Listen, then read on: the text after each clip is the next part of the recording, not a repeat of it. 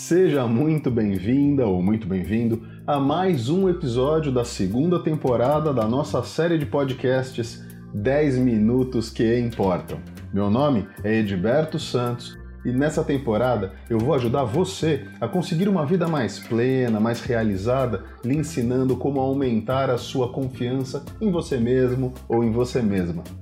Desde que eu comecei a gravar essa nova temporada, eu tenho recebido alguns e-mails de pessoas perguntando do porquê, dentre tantas possibilidades de assuntos, eu escolhi falar sobre esse tema.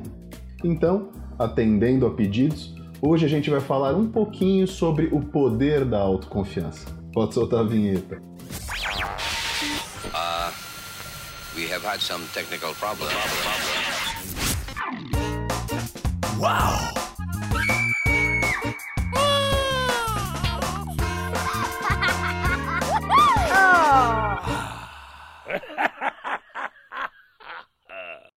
Final da semana passada, eu fui com a minha família ao shopping e eu presenciei uma situação interessantíssima lá na praça de alimentação. Dois garotos, aparentemente gêmeos, já que eles pareciam ter mais ou menos a mesma idade, entre 6 e 7 anos, e eram muito parecidos fisicamente, eles se sentaram com a sua mãe em uma mesa próxima à nossa, com um lanche lá do McDonald's e aqueles brinquedinhos que vêm junto. Obviamente, ambas as crianças mal sentaram e já se voltaram para os brinquedos, esquecendo completamente dos lanches. Um dos garotos, se mostrando muito confiante na sua capacidade de desvendar como o tal brinquedinho funcionava, passou a explorá-lo incessantemente, mexendo aqui, apertando ali, girando para cá, torcendo para lá. Já o seu irmão mostrou um comportamento completamente diferente e foi justamente isso que me chamou a atenção. Ele não parecia tão certo de que conseguiria descobrir sozinho como o brinquedinho funcionava e, sem nem tentar, pediu ajuda da mãe. A mãe, assim que percebeu que tinha a atenção do filho, não perdeu tempo e pediu logo que ele deixasse o brinquedo de lado e comesse o lanche.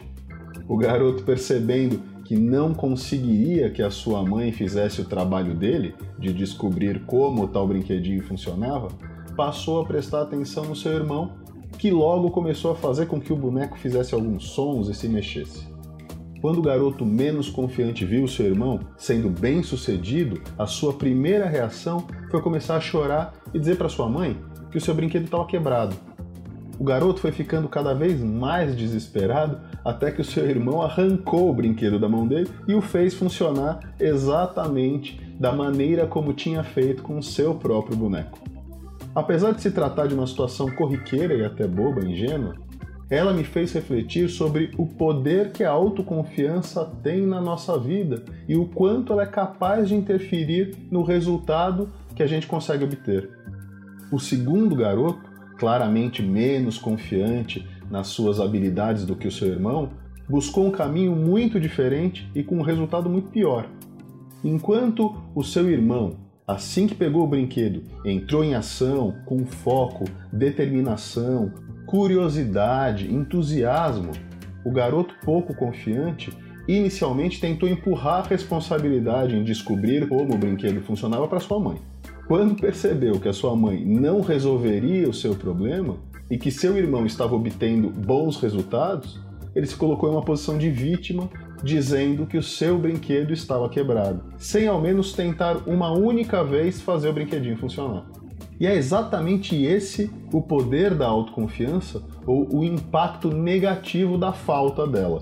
Uma pessoa autoconfiante se coloca instantaneamente em ação assim que necessário e faz isso com energia, com foco, com curiosidade, com empolgação, com entusiasmo, com otimismo, o que contribui para a produção de uma química favorável no cérebro, criando um ambiente interno repleto de recursos positivos, o que aumenta enormemente a chance de sucesso dessa pessoa e, consequentemente, reforça ainda mais a confiança que ela tem nela mesma. Já uma pessoa com autoconfiança baixa, ela evita entrar em ação. Ela delega a responsabilidade dos seus objetivos para os outros, se coloca em uma posição de vítima com frequência, como se fosse o universo que estivesse conspirando contra ela. ela se exime completamente da responsabilidade de fazer as coisas acontecerem.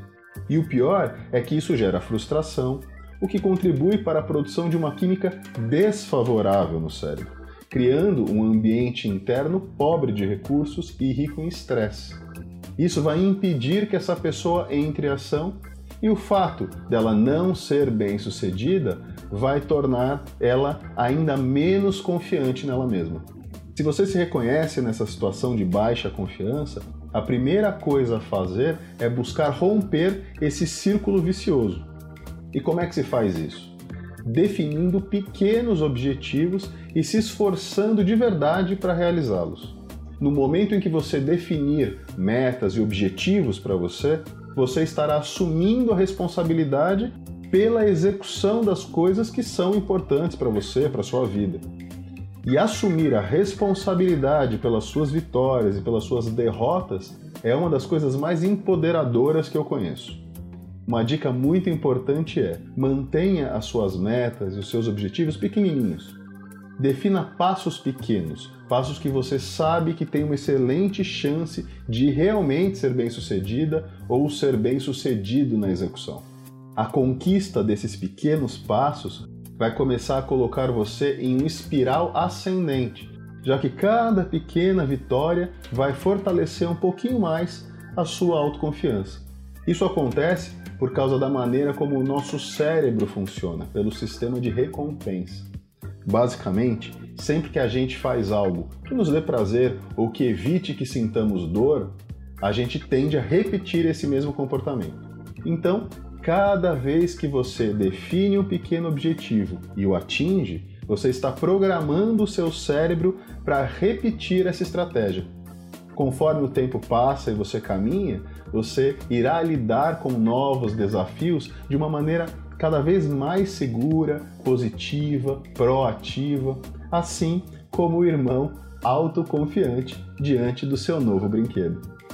E se você tem uma história sobre sua autoconfiança ou a falta dela, ou se tem alguma dúvida mais específica sobre esse assunto, escreve para mim.